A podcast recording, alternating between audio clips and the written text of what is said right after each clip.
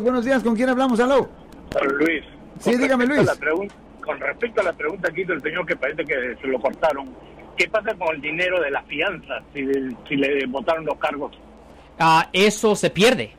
Eso se pierde, porque la compañía de fianzas ah, hizo el trabajo de sacar a la persona, so, eso se pierde. Es parte del, del riesgo de que se toma cuando se paga una fianza. Eh, perdón, Alex. eh, pero, se pierde el dinero del el porcentaje de El la porcentaje. fianza. Ahora, si la Correcto. persona, por ejemplo, si una persona tiene una fianza de 50 mil y le paga a una compañía de fianzas 5 mil, que es lo 10%, Right. pues eso es un honorario que Eso usted se le paga pagó. y se fue. Exactamente, Pase para que, que pase. para que le prestaran los you know, para que le prestaran los 50 mil. Ahora, si una persona tiene una fianza de 50 mil y si pagan los 50 mil, la cantidad así como entera, yo haría un cheque así rápidamente. Ajá, ajá, real funny. Lo saco Eh, una cantidad entera, Ajá. pues ahí simplemente le regresan el dinero a la persona. Ok, porque no usaron al fiador. Yo soy el abogado Alexander Cross. Nosotros somos abogados de defensa criminal. That's right. Le ayudamos a las personas que han sido arrestadas